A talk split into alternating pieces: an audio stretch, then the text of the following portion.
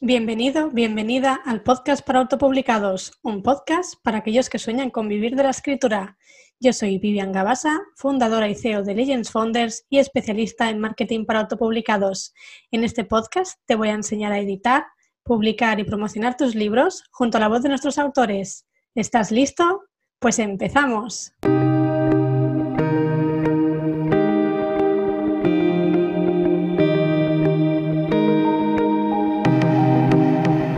Feliz miércoles, ya estamos otra semanita más, otro día más en el podcast para autopublicados.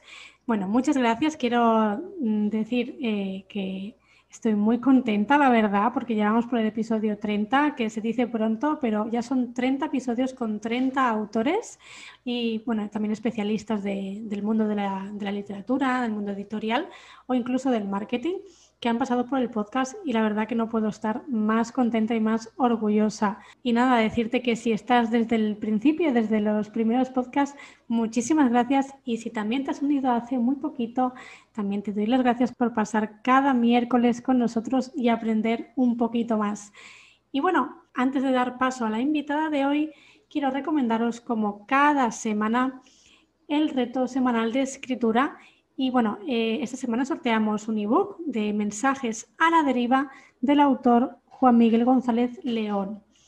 El reto de esta semana tratará de escribir prosa poética o relatos poéticos. La temática es libre y bueno, será el propio autor el que escoja la historia ganadora. Esto lo hemos implantado hace muy poquito, el tema de que sea el propio autor o autora el que escoja eh, la historia ganadora y creo que bueno, puede ser interesante porque, porque al final, eh, bueno, estamos eh, tratando un género que el propio autor está escribiendo o una temática que el autor ya ha escrito.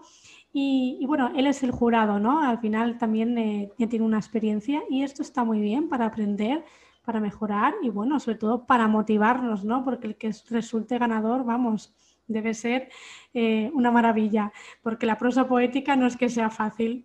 Así que os animo a todos a participar, ya a modo de aprendizaje, de compartir vuestras historias, de, bueno, divertiros, ¿no? En general, en la plataforma de legendsfounders.com. Y también deciros que ya tenéis el último vídeo publicado en YouTube, en el canal Vivian Gabasa o Marketing para Autopublicados, lo dejaré en las notas del programa donde os hablo de cómo crecer en Instagram con las 10 super tendencias que van a llegar este 2021. Que vamos, cuando os enteréis os vais a quedar alucinados porque la verdad se vienen cosas muy buenas. Y bueno, sin más dilación, vamos a pasar a la invitada de hoy. En el episodio 30 del podcast para autopublicados traigo como invitada a Gineta Pardo, autora del brazalete del último vástago. En el programa de hoy, Gineta nos hablará de los seudónimos y qué ventajas tienen en su experiencia personal, cómo surgió la idea de su primera novela y cómo ha mezclado algunos elementos de la literatura juvenil con eh, la literatura más adulta. Además, también nos contará en cómo se ha inspirado en diferentes series o películas de anime para escribir su novela, los ingredientes más comunes en este tipo de historias y las características de la novela ligera. Esto y mucho más en el programa de hoy. Bienvenida Gineta al podcast para autopublicados. Muchas gracias por venir. Gracias a ti, Vivian, que de verdad que es un honor y un placer estar aquí contigo. Muchísimas gracias por haberme invitado, en serio. Gracias a ti, de verdad que, es un placer. Bueno, nos conocemos hace muy poquito, pero la verdad que, vamos, que disfruto mucho charlando contigo, así que por eso... pero intenso. Sí, tal cual, tal cual. Bueno, es que eres eh, un amor, mujer, o sea, es imposible no, vamos, no, no, estar a buenas contigo porque de verdad que eres súper amable, súper simpática, muy abierta a todo y vamos, la ayuda la das no, das, no das tu mano, das el brazo entero. De verdad que se agradece muchísimo. Muchas, muchas gracias, de verdad que te lo agradezco. Y bueno, para, los que no te conocen, eh, quién es Gineta Pardo, eh, cada vez que viene un entrevistado o entrevistada al podcast, bueno, pues le, hago sufrir un poquito porque se tiene que presentar. Así que nada, para los oyentes eh, que no te conocen, cuéntanos quién es Gineta Pardo. Pues lo que suelo decir a la gente, así que acabo de conocer tal, ay, Gineta, no sé qué. Pues digo, bueno, pues Gineta Pardo es una pringada que ha tenido la suerte de publicar una novelita, ¿sabes? Porque es que es así, en realidad yo tuve la santa suerte de noviembre de 2019 eh, que una historieta que escribí siendo una cría, teniendo 13 años, cayó en las manos de, de una editorial pequeña y modesta, ¿no? que es la editorial Maluma, Sí. Eh, y, y, acabó convertida en una novela de 200 páginas, que ya ves tú, que no, es, no son mil páginas de, de Los pies de la tierra de Ken Follett, ni mucho menos, ¿no? Pero nada, he, he, podido publicar un libro, algo que no, no, me, no me esperaba en la vida. Eh, y, y, y, eso, que he tenido muchísima suerte, ha sido una serendipia total y, estoy, yo estoy pletórica con lo que me está pasando ahora, la verdad. Así que eso y eso, una, una personita con suerte. Bueno, y que, y que, has trabajado y has escrito la novela. Bueno, ahora, ahora hablaremos de ella, pero primero de todo, porque Gineta Pardo es un seudónimo. Eh, uh -huh. Cuéntanos, ¿por qué has decidido usar un seudónimo y qué ventajas crees que tiene cara, cara al lector o cara al mundo de la escritura? Bueno, yo puedo hablar en mi caso. A ver, el seudónimo se ha utilizado desde tiempos uh -huh. pasados, ¿no? Ya los conocemos, ¿no? Gente que decías, ah, que yo al día de hoy también sigo des descubriendo eh, autores famosos que digo, hostia, esto, esto es un seudónimo, pensaba sí. que es un nombre real, y de no. y, y, la verdad es que, claro, al final creo que cada uno tiene sus motivos, ¿no? En mi caso, si te soy sincera, Vivian, esto empezó por, por miedo. Por miedo a, la repercusión que mm, lo que yo pudiera expresar en mi novela, ¿no? en mi creación, mm, pudiera eh, sentar mal a alguien, pudiera ofender, pudiera hacer que alguien se sintiera atacado por lo que yo estoy eh, expresando en algo tan sencillo como una novela de fantasía y ficción. De... Claro, yo mm, confinamiento, ¿no? Por, porque fue la época en la que escribí esta novela, sí. en seis meses, ahora te contaré más, pero bueno, fue una época de, claro, de estar pegada al ordenador literalmente porque está escribiendo la historia, pero también de ver cómo funcionaba a fondo las redes sociales, cómo era Internet en general, y yo vi una, no sé, al menos desde mi punto de vista, vi un, una oleada de cancelaciones a autores, a creadores, desde cines, series, mm, incluso libros, ¿no? Sí. Es, decir, ¿no? es que has escrito X cosa, has puesto X situaciones y mereces ser cancelado. Y a mí me daba pánico, tía, porque dices, ostras, ¿qué pasa? Que no puedo escribir con la libertad que yo quiero, de cuando yo cogía un libro con 14 años y decía, pues a ver qué me cuenta este autor. Y me lo leo y si no me gusta pues lo dejo y ya está. Y no voy a, a buchear ni a escrachear a nadie simplemente pues, pues no me ha gustado este libro pues vale pues ya está. Eh, sí, ahora sí. veía claro hablando de libros no pero esto puede ocurrir en cualquier ámbito de las artes. Y, y, ese fue el primer motivo, decir, de, Jorín, yo no quiero que vengan a mí a dirigirse a la persona que soy yo y, y, y ponerme encima un cubo de odio, ¿no? Porque yo soy una persona que la autoestima, o sea, está trabajando, ¿vale? Sí. y claro, lo que me faltaba, ¿no? Que viniera gente que encima no conozco de nada a, a, a, insultarme, a meterse conmigo y con mi trabajo, a mí me daba pánico eso. Pero sí que es verdad que a medida que fui escribiendo la historia, acabándola ya, es como que empecé a perderle un poquito de miedo y yo, esto pues no. Yo tenía claro que quería un seudónimo, pero era, ah, bueno, ¿qué más da, no? Pero ya iba con la, con la mentalidad, ¿no? De hacerme un seudónimo, entonces le di vueltas y, y entonces esta la segunda, eh, la segunda razón por la que me puse el, el seudónimo fue por, pues por mi abuelo, eh, por parte de madre, que él siempre me llamaba Chinita. Sí. Porque como sonrío, ¿no? Sonrío y se me achinan los ojos y a mi madre también la llamaba chinita, ¿no? Y yo, ay, chinita, pues una forma de honrar a mi abuelo, yo qué sé, ¿no? Y, y, estuve dando vueltas al, al, concepto de chinita y buscando por internet, yo, bueno, chinita no me voy a poner, claro. me, acabó, me acabó derivando en cheneta, que es eh, la, el, la jineta, el animal de la jineta en, en en catalán, sí, en valenciano, ¿no? Sí. Y claro, investigué sobre la jineta porque no sabía mucho y, ¡ostras, qué animal más chulo! Como mola la jineta, pues es súper mona y encima súper letal, porque te combina eh, la forma de cazar de, de, eh, de, un, de, un, leopardo, tía. O sea, los leopardos se suben a los árboles y se echan encima de los impalas ¿no? Para cazar. Y la jineta, que es una cosita pequeñita, ¿vale? Pues hace lo mismo, sube un árbol y se tira encima del conejo. Y dices, ¡hala, qué pasada! es como en versión mini, ¿no? Podríamos decir. te lo juro. Y claro, luego se enrosca sobre ella misma como una víbora de Russell, no sé, me, me fascinó. ¿Sabes? Como esa postura de defensa de como vengas a por mí, te la lío, ¿sabes? Pequeño pero matona. y entonces ahí, claro, le cogí cariño a lo de jineta, ah, pues pardo, que pardo parece como un apellido normal y como la jineta es pardo. Sí. Luego vino el tercer motivo por el que me, me dejé el seudónimo sí o sí. Y es que esta historia realmente mm, no puedo decir que la he escrito yo, como la persona que soy, ¿no? Eh, individual. O sea, es que yo, por ejemplo, eh, sin, mi pareja Julio, que ahí que se fastidie, le digo su nombre, broma, pobrecito. No, ya, ella sabe que estás puesto el pobre. Eh, gracias a, de verdad, gracias a Julio que, esta historia ha sido posible, porque este hombre es una, es que es una enciclopedia con patas, que lo llamo yo. Qué me bien. Ha ayudado muchísimo, sí, tía, me ha ayudado muchísimo en la creación. En, era, era mi, mi, blog de notas, ¿sabes? Hay gente que dice, no, yo me lo apunto todas las ideas, no sé qué, pues, pues para mí Julio era eso, o sea, yo, yo lo llamo, todos los días que hablábamos, pues todos los días que decía cómo iba, dándome ideas. Qué guay. Me da la impresión de que utilizando un seudónimo estoy incluyéndolo a él también, bueno, y ya no solo a él, a más, pues a más gente que me ha dado ideas por el camino, o yo qué sé, todo lo que me ha envuelto en el proceso y veo justo que no sea mi nombre real, sino este nombre que sirve como eh, altavoz ¿no? de, las otras personas. Y, sí, así se quedó, tía. Qué interesante. Bueno, de hecho, el logo, el logo que utilizo es, el animalito de la jineta, así que mira, me ha, venido de perlas. Lo pondré, lo pondré en el podcast, en el, artículo, para que vean la foto exactamente de lo que es, pues es una jineta, ¿no?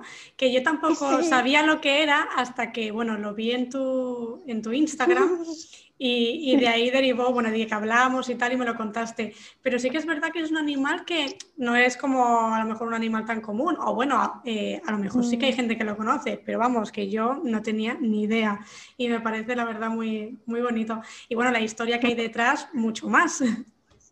Gracias. bueno, eh, para los que no saben, eh, tú eres la autora del brazalete del último vástago, ¿vale? Que es del libro que vamos a hablar ahora en este podcast. Eh, cuéntanos, ¿cómo surgió la idea de esta novela y de qué trata la historia? Pues mira, la idea original surgió con lo que te he comentado antes, así tan flash, de cuando yo era una cría, ¿no? O sea, iba a segundo de la ESO y el profesor de lengua y literatura nos pidió un, nada, un trabajito mini de cinco páginas que era una historia de terror. ¿no? Eso que te hacían leer una cosa y luego tenías que escribir otra. Bueno, vale. Y yo me, me, emocioné muchísimo, ¿vale? claro, yo estaba en una faceta de, de, crear, ¿no? De dibujar, de escribir y yo, vamos, con mi inocencia, ¿no? De que dices, madre mía, no tienes la, experiencia, te faltan ¿no? pues datos de la vida, de todo, y, pero, pero yo escribía por, eso. Por, bueno, por pura imaginación, en realidad. Exacto, y por estar así de despierta y va, lo quiero escribir todo. Pues le llevé al pobre profesor pues unas 50 páginas. Toma ya, casi nada. Fue como, pero madre mía, niña, pero... Oye, y que les gustó, ¿no? Que bueno, para tener 13 años está muy bien. Y, y jolín, surgió la idea de ahí, del concepto este de, pues os lo comentaré, ¿no? Lo que es la trama de, del brazalete último vástago. Bueno, como se puede intuir, es un brazalete, ¿no? Sí. es bastante ilustrativo. la cuestión es un poco quién es ese último vástago, ¿no? Es como la gracia de, la historia. Y, realmente la idea venía de ahí, de un brazalete en manos de un adolescente y que a ese adolescente le, le iban a pasar cosas claro, en, hablando de la historia actual, eh, que he extendido muchísimo más, claro, eh, digamos que la trama en sí se basa en adolescentes, mafiosos y demonios. Es lo que siempre me gusta decir, ¿verdad? Porque es una forma de, decirte, vale, esto va de esto, ¿vale? fantasía oscura, thriller, eh, esto es lo que hay. Y em, gira en torno a Luke, que es el protagonista, es este, este chaval portador de, un brazalete que el pobre se lo encuentra al despertar una mañana, en plan de, ostras, ¿esto qué es? Se despierta ahí de un mal sueño y, entonces ve que tiene un brazalete en la muñeca y dice, ostras, ¿esto qué, parece, no? Porque parecen huesos tallados, ¿no? Y se extraña un poco, pero enseguida le vienen a la cabeza sus padres ay no, mis padres, que sus padres pues suelen hacer viajes de negocios, de por el trabajo y a lo mejor se lo hayan puesto ellos o algo, sí. Claro, piensa, claro, me lo habrán puesto mientras dormía porque soy un dormirón, bueno. El caso es que él hace vida de centennial, ¿no? De 15 años, pues instituto, redes sociales, amigos, ¿no? Qué buena vida. qué buena vida, ¿quién la, quién la cogería, no? Y claro, el pobre no se da cuenta de que se ha convertido en el portador de una reliquia, de una deidad ancestral, progenitora de todos los demonios que existen. Bueno, cuando digo demonios me refiero a criaturas demoníacas, ¿no? Eso es algo en lo que eh, ahondo un poquillo en la historia y su vida, aunque suena cliché, cambia para siempre y literalmente se, eh, lo que quería conocer se, se pone todo patas arriba. Incluso llegando empieza a tener una serie de lo que él cree que son alucinaciones, empieza a pensar que se ha vuelto loco y pasan cosas. lo dejo ahí. lo dejo ahí. No, la verdad que pinta, pinta genial. Eh, referente a lo de las criaturas demoníacas, para, los, para que quede claro, eh, claro, esto no significa que sea en sí un demonio o, demonios, sino que pueden, pueden haber muchísimos tipos de criaturas, ¿no?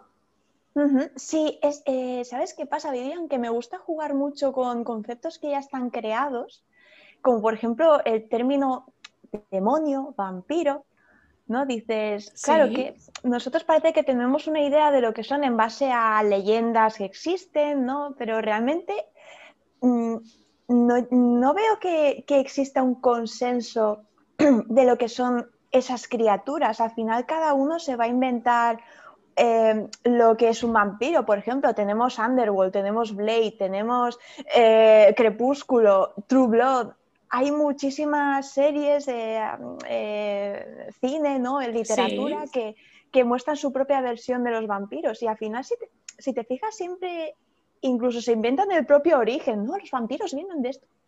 Mm, yo he hecho un poquito lo mismo, ¿vale? He intentado darle una vuelta de tuerca para que mm, la gente diga, vaya, esta autora ha creado su propio origen, pero realmente basándome en algo que tenga sentido. Vale. Es que al crear ficción o fantasía también tienes que darle un poco de, de razón de ser a lo que estás haciendo, porque si no pierde calidad. Claro, en plan de, bueno, pero ¿y esto por qué está aquí? O sea, aunque sea ficción, aunque sea una cosa que te has inventado, tiene que tener sentido, tiene que tener un sustento lógico. Sí, sí, totalmente de acuerdo. Lo que he hecho... Eh, claro, eso es lo que... Perdona, yo te, No, tranquila. claro, es lo que he intentado hacer en esta historia, de generar mi propio universo en base a cosas que ya existen y que el lector sabe reconocer perfectamente. En plan, vale, este personaje es X criatura, no hace falta que le explique más, pero yo le doy ese detalle eh, a nivel de origen y que espero que guste, vaya. Seguramente, pero claro, es que esto es muy bueno, me parece muy interesante que a partir de algo que existe, evidentemente, aunque sea ficción, esto que comentas es que tiene que ser así, tiene que estar basado eh, en la lógica pura, o sea, tiene que, tener un sustento y una credibilidad, porque claro, si nos inventamos cosas que realmente no existen en nuestro eh, mundo, en nuestra vida cotidiana, eh, o no cotidiana, sino en el sentido de que pueda haber algún tipo de, ser o alguna cosa que ya conocemos a través de los años que estamos viendo películas, eh, libros, ya es algo que existe en nuestra cabeza, ¿no? Eh, es como, claro, es como cuando tienes que, que imaginar un nuevo ser que no se parece en nada a ningún animal, a ningún ser eh, ficticio. Esto para el cerebro cuesta mucho eh, imaginarlo, porque siempre nos imaginamos cosas nuevas a partir de cosas existentes. Entonces, claro, eh, el momento en que encuentras una novela en que mm, es todo inventado y no tiene ningún sustento, como comentábamos, ahí sí que es verdad que el lector puede, puede estancarse, ¿no? Y, basarse en todo esto me parece muy interesante y además creo que también te, has inspirado en temas de anime y todo esto, ¿no? Sí, sí, vamos, eh, el anime y el manga, ¿no? Bueno, es una forma diferente de contar una historia, ¿no? Lo que es la versión animada de la escrita o, de la plasmada en un papel.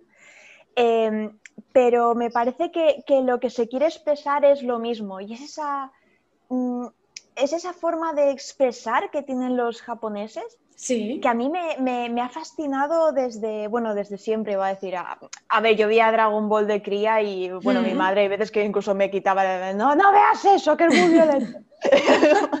no, no, he podido disfrutarlo, Pero bueno, en el momento en el que, yo qué sé, yo copiaba mucho a mi hermano mayor y es como, ay, ¿qué estás mirando? Ah, un anime, ah, ¿qué es eso? Vale. y, eso, ¿no? Y empecé a verlo siendo una, adolescente y a mí me, me encantó muchísimo esa forma de de expresar emociones, no juega mucho con los primeros planos, con los ojos, eh, las formas en las que, por ejemplo, eh, cuentan las peleas.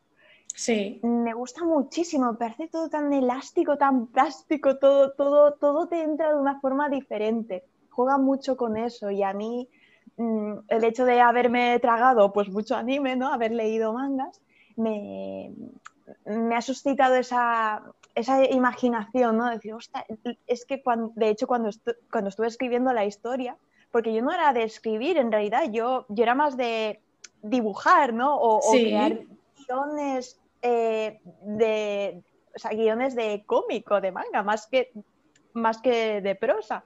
Pero bueno, surgió la oportunidad y dices, oh, bueno, me pongo con esto, claro y yo pensaba en manga, es lo que le digo a algunos amigos, de yo cuando escribía estaba imaginándomelo como en un anime, claro, como si estuviera escribiendo un storyboard, en plan, mira, toma, para que lo dibujes o para que lo hagas en te lo juro, ¿no? Y es algo que me, emociona cuando la gente me dice, guau, es que estaba leyéndolo, Gineta, y, y veía, la, sabía en cada momento cómo estaban los personajes, cuál era su, su expresión, qué estaban haciendo, cómo lo estaban haciendo. Y a mí eso me emocionó muchísimo, Vivian, el hecho de que realmente lo que yo sentía al escribir se haya transmitido a los lectores. Es una mm. pasada. Totalmente, totalmente. Y además que lo, que lo puedas proyectar también al, al imaginártelo así. Sí, no sé cómo lo he hecho, pero vamos, besitos, ¿no? Es como bien. Bueno, ahora, ahora hablaremos del tema de anime, que quiero profundizar un poquito más, pero antes de, eso, cuéntame, porque eh, es una novela juvenil, eh, pero tiene escenas eh, un poco duras. les da un poco un enfoque quizá también un poco adulto. Mm. entonces, cuéntanos por qué has integrado este tipo de escenas y si te ha resultado difícil. Pues digamos que me ha salido de forma natural eh, ese tipo de escenas, ¿no? Más, más adultas. Mm, no, te pasa que hay veces que, bueno, tú que también eres escritora, ¿eh? que no se me olvida, Aquí haciéndote, haciéndote un poco de promo, que no, no servirá de mucho, pero ¿Qué ha pasado? Qué buena eres. ¿No, te ha pasado que escribiendo, a lo mejor tienes ya pensada la escena, va, no sé qué, no sé cuánto, sí, tienes la estructura hecha, pero de repente estás escribiendo y dices, es que la historia me pide esto. Me da la impresión de que tiene que pasar esto, ¿verdad? Es, mm. algo visceral que te sale del cuore, ¿sabes? Pues a mí me, ha pasado muchísimo esta historia, más que nada porque, claro, yo partía de algo que escribí eh, a los 13 años. y tuve que modificar, claro, una historia de 50 páginas, convertirla en 200. Claro. Y yo tuve meterme muchísima caña porque yo el libro lo quería sacar a la de ya, ¿no? Fueron seis meses, pero seis meses es bastante poco, creo. A ver, que, son 200 páginas, pero jolín, ¿no? No, pero está, está... Es, es express, o sea. Express totalmente. Como decía mi chico, que fui con, con un ajo en el culo. Bueno, hablando mal y Sí, sí, pero fue, fue rápido, por eso te digo. Claro, y además porque yo me, me forcé a eso, bueno, fueron 24/7 escribiendo y em, eh, claro, yo tuve que, como que forzar tanto en, a nivel de decir, bueno, vale, me pongo a escribir esta escena y a lo mejor no tenía planificado y fue como, guau, tengo que escribir esto. Me, me nacía, me nacía em, crear esas escenas más duras, más violentas, porque también las veía naturales. Hmm. Eh, en un momento dado los, dos personajes antagonistas, así los más malotes de la historia, ¿no? pues secuestran a un personaje que es el deuteragonista, eh, que es el personaje inmediatamente más importante, ¿no? al principal, que es el prota, que es Luke, y lo que quieren es llevárselo a su bando. Claro, lo que hacen para convencerle es torturarle. Y a mí no se me ocurría otra forma de no hacerlo. Es como, sí, es que tiene que pasar esto y el pobre desgraciado va a ser torturado, ¿sabes? Pero es que es así. Claro. por desgracia, claro, por desgracia tenemos situaciones en la vida real que superan la fantasía de, de peña que es capaz de torturar a otra peña. Y dices, es que esto está pasando. Fíjate que escenas como esas eran las que a mí me daba miedo, ¿no? Decir, de madre mía, me van a funar me van a lapidar, decir, estás haciendo apología de la tortura. Yo qué sé, tía, no lo sé a mí. Y más hoy en día que dices ah y, parece que, se te echan encima, porque... Exacto. y, claro, pues bueno, ¿no? Eh, eso por una parte, ¿no? Es decir, me, ha salido tal cual, ¿no? Y yo, cosa que se me ha venido a la mente, cosa que he dicho, eh, esto va a suceder así. Y me gustaría comentar cómo he dividido un poco lo que son las escenas adultas, ¿no? Eh, porque, claro, yo quería enfocarme a un público juvenil, eh, juvenil adulto, ¿no? Pero, claro, no quería que se me espantara a, la parte juvenil. Yo, bueno, vale, lo voy a hacer así. Eh, entonces he puesto un apartado como de violencia física, que es, por ejemplo, esta escena de tortura. Sí. Luego, una de violencia sexual, que, por ejemplo, se ve en dos intentos de violación. Y por último, ya eh, a nivel adulto hablo en, escenas ya más hot, ¿no? Vale. que es ya, la parte sexual, ¿no? Pero ya te digo, sin ser muy explícita en, ninguna de esas partes por eso de conservar a mi público juvenil. Claro. Cara, a ver, vamos a ver, es que tampoco seamos ilusos, ¿no? Eh, hay críos que con 13 años ya están experimentando. Totalmente. Claro, entonces, claro, ya están experimentando su sexualidad y me parece de lo más sano, vaya, siempre que se haga desde el respeto, desde el más o menos conocimiento de lo que estás haciendo y a sabiendas de las consecuencias. Entonces me parece absurdo eh, taparle los ojos a un crío de 14, ¿sabes? Decir, no, no leas esto, que es, un, es muy adulto. No sé. Em, entonces, eh, tuve que ir con, como con pies de plan, bueno, a ver cómo lo describo de forma que no sea muy explícito, pero tampoco quedarme a medias y, pues fíjate, Vivian, que hay, hay lectores ¿no? que me han dicho, eh, Gineta, vamos a ver, o te enfocas a un público juvenil más infantil o a uno más adulto, pero no te quedes a medias, porque estas escenas podrías haberlas hecho mucho más violentas, mucho más gores, incluso mucho más sexuales, y te has quedado ahí. te has quedado medias. Claro, lo dejaba mucho a la imaginación del lector de, bueno, yo pongo esto y así me lavo un poco las manos. Pero realmente la gente se ha quedado con, bueno, no todo el mundo, ¿no? Pero sí. he notado ese, es que yo quiero más. O sea, quiero que me Claro, claro. De lo que, que, yo me estoy imaginando, pero quiero que me lo cuentes tú. me ha dado mucha rabia, tía, porque yo, yo quiero, yo quiero contarlo, porque me siento cómoda porque sé que es ficción, porque yo no quiero hacer apología de nada, ¿vale? Los dos intentos de violación, por ejemplo, que hay, que encima son a dos adolescentes que dicen, loops, ¿no? Pero vamos a ver, es ficción.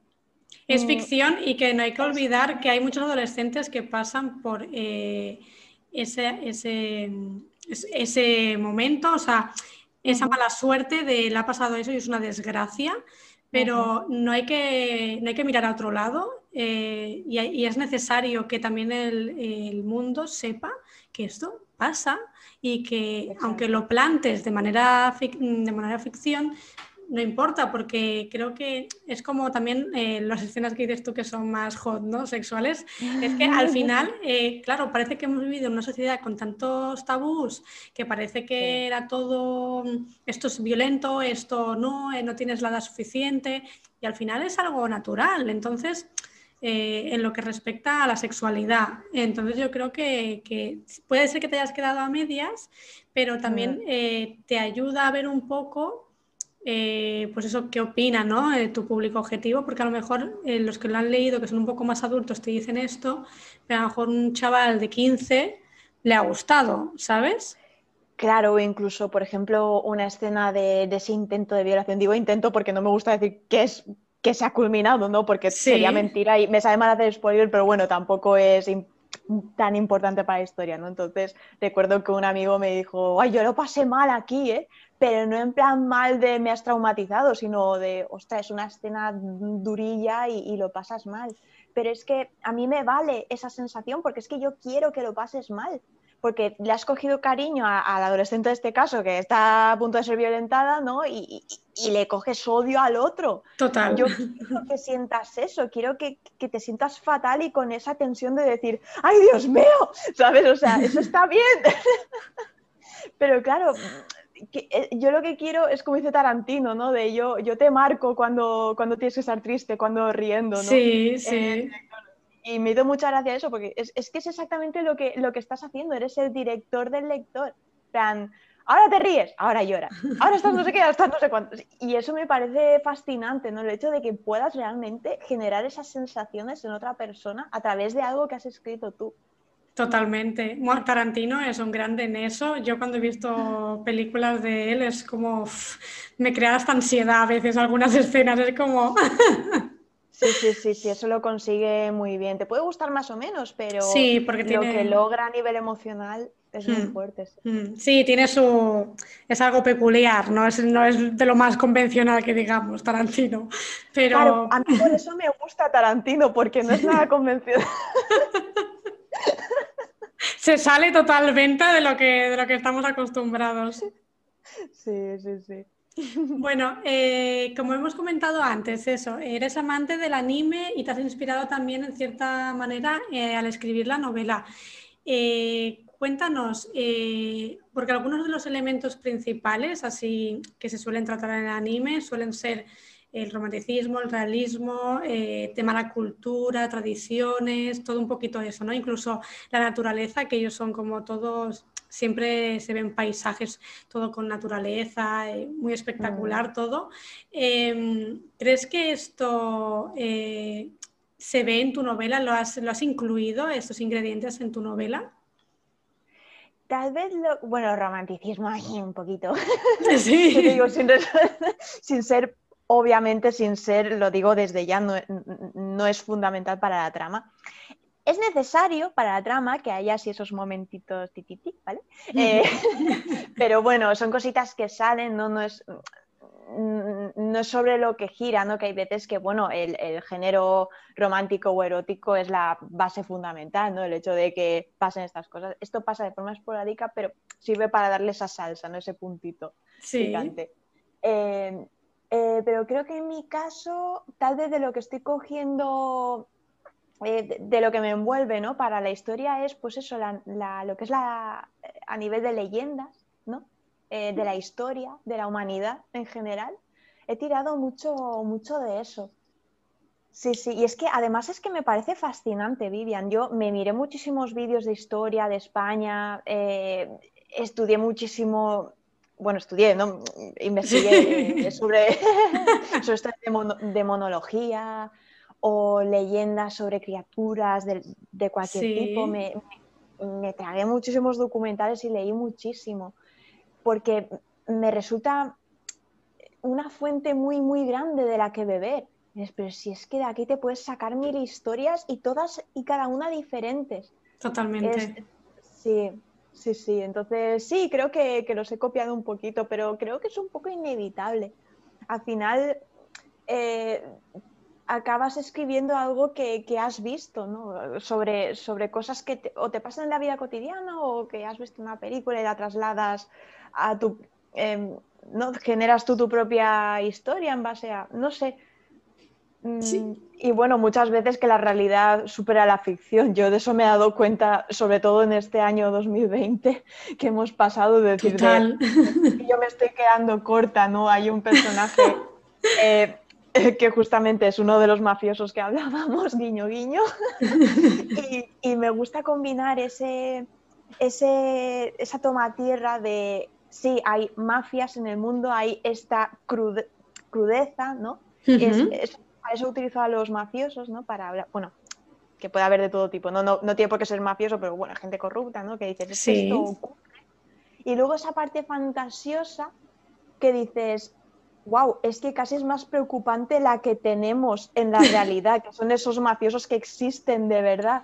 claro, yo me estoy inventando esta parte y dices, no, en realidad es que esto, hay unos seres todopoderosos, no que ocurra en mi historia, ¿no? Pero que lo típico, ¿no? De, no, no, realmente los malos no son los mafiosos que tenemos aquí, sino los seres estos extraterrenales. No, no, no, es que realmente es lo que vemos. Y dices, guau. Totalmente. Pienso, pienso lo mismo y bueno, es que al final es lo que dices tú, es inevitable, siempre te inspiras o, el tema también de eso, de la cultura en general y sobre todo también en los animes que se, se toca mucho, ¿no? La tradición eh, japonesa. Sí, sí, el sintoísmo, tira muchísimo, o, los, los yokai de esos fantasmas de, las leyendas japonesas que a mí me Es brutal, es brutal. Es brutal. Y además que son muy graciosos. Pero es que además tienen como, no sé, son las tradiciones además que las tienen muy arraigadas, que quizá aquí no tenemos eh, tanto eso de, que tenemos cosas de nuestras tradiciones y culturas, pero eh, allí es como todo en cada rincón encuentras una tradición, ¿sabes lo, dónde me vengo a referir? Entonces es como que mm, tiene como su misterio también eh, y es muy curioso. A mí la verdad que yo hace, hace muchos años sí que, sí que veía anime y leía mangas y tal y, es que te, absorbe, llega un momento que te absorbe. Claro, es, es, cuando te cuentan una buena historia es que al final da igual en qué formato esté contada te acabas enganchando si, es, si te está transmitiendo una buena sensación de decir, ostras, te genera ahí más ganas de seguir leyendo o viendo o lo que sea. Otro capítulo más. Otro capítulo más. Como en Netflix, ¿no? Que te lo ponen directamente en plan, joder, que yo me quería acostar ya. Bueno, vamos, me veo otro más y me acuesto y te, ves, no sé, cinco temporadas de día. Saben cómo engancharnos, si es que está todo ya analizado. Bueno, he estado investigando eh, para hacerte la entrevista y tal sobre el tema del anime y todo esto y descubrí que hay un tipo de novela que es la novela ligera, que son eh, novelas que, bueno, que son, son comunes en Japón. Aquí yo no sé si tenemos este tipo de novela, yo creo que no, que son adaptadas a los animes, si han tenido estos animes éxito, ¿no? Y, y bueno, usan como una gramática simple y usan también pues ilustraciones, contexto. Pero bueno, cuéntanos un poco si sabías tú de su existencia y, y a ver, cuéntanos, cuéntanos. Pues sí, yo eh, sé de su existencia, pero nunca me he leído una. Fíjate, nunca me ha llamado suficientemente la atención, ¿no? No porque no fueran buenas, ni mucho menos, ni esperara yo en plan, ah, esto será tal. No, es porque digo, eh, pues no, no, me ha llamado, ¿no? Pero claro, ahora que me he puesto ya a escribir esto, decir, ostras, pues realmente me he dado cuenta de que mi, mi historia tiene justamente eso, una gramática simple. O sea, es algo que e, es eso, es trasladas algo que ha sido dibujado a la escritura. En plan, trasladas el dibujo a la prosa.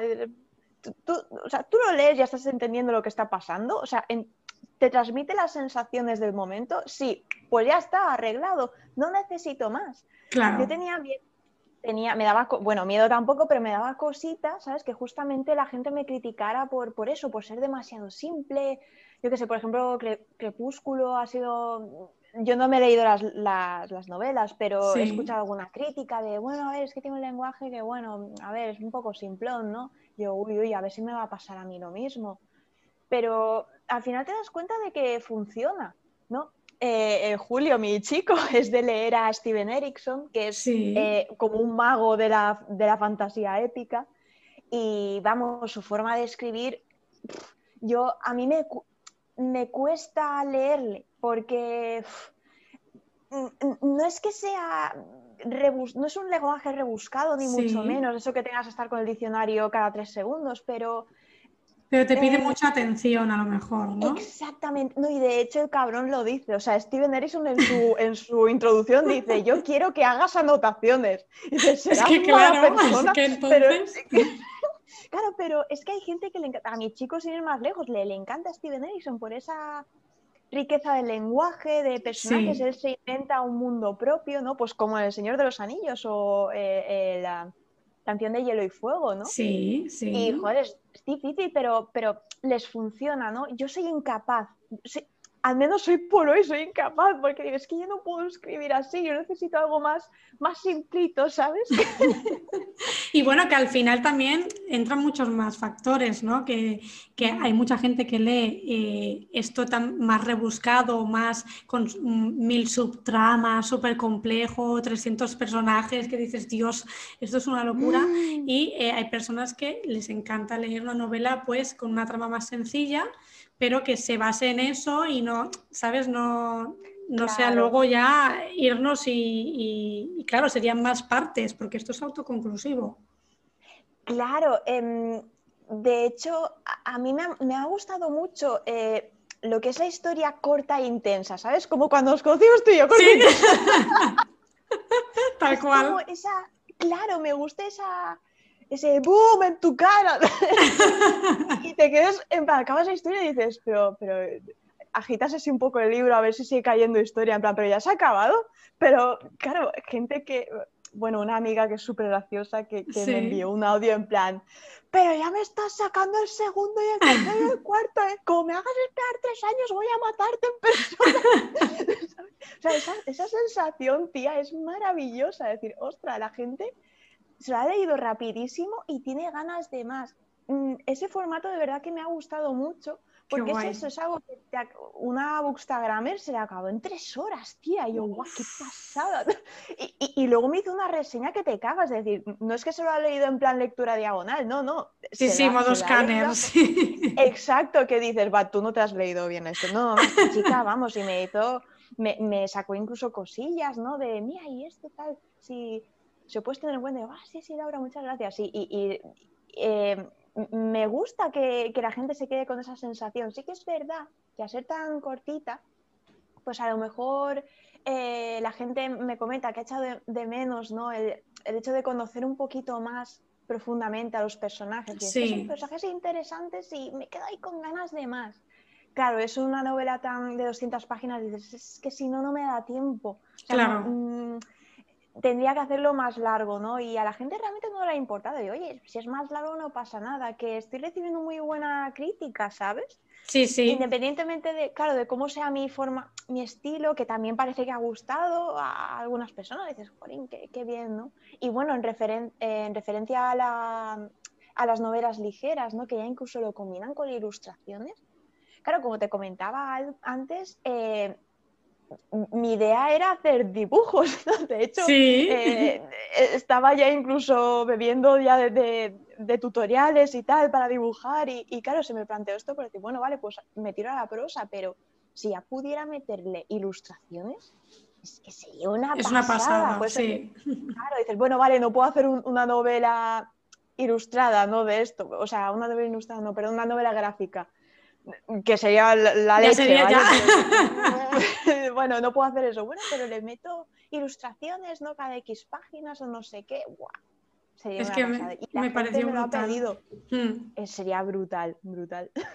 Sí, porque además la novela ligera no es que como algunas eh, novelas ¿no? de, aquí que vemos de, algún autor que a lo mejor pone una ilustración cada 100 páginas, por decirte algo. No, en la novela ligera, mm, no sé, corrígeme si me equivoco, pero creo que es, si no es página sí, página no, eh, más o menos. Entonces, no sabría decirte la verdad, no, no tengo ni idea. Yo por lo que he estado viendo en ejemplos, parece que sí, entonces es que es, es genial. Sí, ¿no? Buah, Qué guay. Yo, vamos, sería súper feliz. No sé, a ver si en posteriores ediciones, si la gente se anima a comprarlo, yo, yo encantadísima de hacer una edición de novela ilustrada, más o menos, ¿no? Que sería la novela ligera. Sí, sí. Yo encantadísima, ¿eh? Yo me pongo las pilas con el dibujo y... Ya habéis oído todos. podéis, votar en redes sociales a ver si, si hace una, una novela ligera, que eso estaría, la verdad, ¿eh? genial, porque son tan bonitos los libros ilustrados me encantan. Sí, sí, sí. Que no te creas, ¿eh? Porque, por ejemplo, tengo una amiga que me dice, a ver, a mí es que me la sudan las ilustraciones. Yo lo que quiero es ver la historia. Y dices, bueno, vale, lo entiendo. Pero mm, no sé, a ver, tampoco tengo una muestra muy grande, ¿no? Representativa de, no, es que la mayoría de gente me dice que no, ¿no? Pero mm, creo que las ilustraciones caen en gracias, como, ay, mira, pues aquí este dibujito, ay, mira, pues a lo mejor me he imaginado de otra forma, pero me ha gustado verlo, qué bonito el dibujo. Entonces yo creo que sería una buena idea, la verdad. Sí, es eso, le pones, le pones ya cara ¿no? a los personajes. Esto también ayuda un poco, sobre todo en novelas, por ejemplo, como la tuya, que son cortitas, pues igual que no te ha dado tiempo a lo mejor en profundizar muy mucho en, también en tema de todo lo que es el físico y eso, y la ilustración pues te, te, echa una mano en eso, ¿no? Exacto, exactamente, qué bien lo has dicho. Sí, sí, porque hay veces que me han comentado algún, sobre todo alguna criaturilla que dices, eh", que es así más que, claro, que es algo fantástico, que dices, es que no me la he acabado de imaginar porque a lo mejor no la has descrito tanto. A ver, que puedo disculpar más o menos, ¿no? Porque yo creo que he dado bastantes directrices de cómo es el personaje, este en cuestión, pero la gente se queda con esa sensación de mm, me hubiese gustado más descripción, claro, entonces lo solucionas con una, con una ilustración. Sí, sí, tal cual, tal cual. Bueno, Gineta, para los escritores que les gustaría escribir una novela, eh, bueno, pues inspirada ¿no? en algún manga o en algún anime, eh, ¿qué serie les recomendarías? Uf, la preguntita. Las traje, Vivian. Puedes, puedes, eh, puedes escoger más de una. Sí, es que, claro, eh, es que esto es un trabajo realmente que llevo haciendo de, desde, desde adolescente. Yo tengo ahora 29, ¿no? Que no me corto en decir 29 primaveras, ¿no? Y yo desde, yo sé, desde los, claro, desde los 14 a lo mejor recopilando y viendo. Por ejemplo, a mí me ha gustado siempre mucho la serie de el anime de Bleach que, están todos con una regadera. o sea, ahí se rajan hasta en el DNI, como decía mi hermano, ¿no? Que fue de las primeras. sí, esa, por ejemplo, fue de las primeras, eh, de las primeras series así violentas que vi, decir de, hostia, cómo mola esto, ¿no? Cómo se raja aquí todo el mundo. Y, la trama estaba bastante chula, ¿no? Era muchos, muchísimos personajes y estaba todo muy bien orquestado. Luego, por ejemplo, eh, Boku no Hiro eh, academias que no me acuerdo exactamente, pero bueno, también son muchos personajes, eh, así como que tienen superpoderes y tal. Y, es muy épica también, hay momentos así emocionantes, de decir, ¡Wow, vamos! que lo, das todo ahí. Lo das todo, te hacen darlo todo, sí, sí. Pero también he visto cositas así más, más echi, ¿no? Que, más tirando a lo picantón, que también por eso de haber, de haber sacado momentos así hot y, por ejemplo, eh, ay, no sabría decirte, eh, Ikitosen, que es, bueno, ahí se ve de todo. pechos vas a verlos a montones, ¿no? Pero bueno, las, tías son unas guerreras, están ahí dándose, dándoselo todo, ¿no? Y yo qué sé, también combinaban esa, ese romance más pervertidillo con peleas y estaba bastante guay. Eh, y no sabía decirte la verdad. Eh, es que es ir fusando. Bueno, yo, yo, dejaré, yo dejaré las notas del programa, los que has mencionado, y si se te ocurre alguno que digas, ostras, pues este también, ya me lo, me lo mandas y vale. para que la gente, si le interesa, pues ya, ya tiene sesión maratón de, vamos. Te haré una lista, Vivian, te haré una lista. Perfecto. Bueno, para, ir terminando eh, con la última preguntita, eh, cuéntanos, eh, ¿actualmente estás trabajando en algún libro, en algún proyecto? Sí, tanto. Estoy con la saga que le sigue a, este libro, al brazalete del último vástago. De hecho, estoy todos los días metida ahí en, viendo documentales y leyendo otra vez. Otra vez estoy en el proceso de creación, pero claro, esta vez es incluso mucho más duro, me está resultando más duro porque también parto de cero no es igual que cuando escribí el brazalete porque ya tenía una estructura base, ahora me la tengo que inventar. Hmm. Claro, yo llevo desde, pues eso, desde agosto que termine la historia, llevo ahí dándole vueltas al coco y vale, me están saliendo muchas cositas, pero tengo mucho trabajo todavía por hacer. Porque cuando haces una historia, mm, siempre tienes que intentar pensar en el final. Por eso de estructurarla bien y que no se queden cabos sueltos. Porque es como le pasa. Mira, por ejemplo, la serie del anime de One Piece. Sí. Eh, que se me ha ocurrido que también no, he sido tan seguidora, pero bueno, mm, ves que continuamente están alargando, están alargando la serie. Sí, que no se acaba nunca. claro, y dices, ¿esto a dónde va? O sea, ya la veo porque. Tengo un amigo, ¿no? Que decía, yo la veo ya por, por desidia, por decir, bueno, ya que estos cabrones me han hecho verla, yo la veo hasta el final, pero la ves ya sin decir, es que no. No sé cuál es el objetivo de la historia, ya, ya. Claro, que Luffy sea rey de los piratas, dices, pero no sé, tío, con la de pavos poderosos que han derrotado ya, no sé. Eso es importante, saber dónde acaba tu historia. Lo que pasa es que, claro, eh, los japoneses sí que es verdad que tienen un concepto de crear a toda leche, ¿no? De mm, crear para vender, vender, vender y alargas el chicle todo lo que puedas para cobrar. Mm, si lo hacen por eso, bueno, lo puedo entender porque al final es gente que se está alimentando de ese trabajo. Pero la, la calidad de la historia pues cambia muchísimo y yo no quiero que me pase eso. Sí, sí. Es que esta historia que es mi bebé, ¿sabes? claro. ¿Qué tienes pensado? ¿Hacer una biología o una trilogía? ¿Qué tienes pensado? Pues por ahora me han salido unos, creo que, a ver, eh, unos tres libros.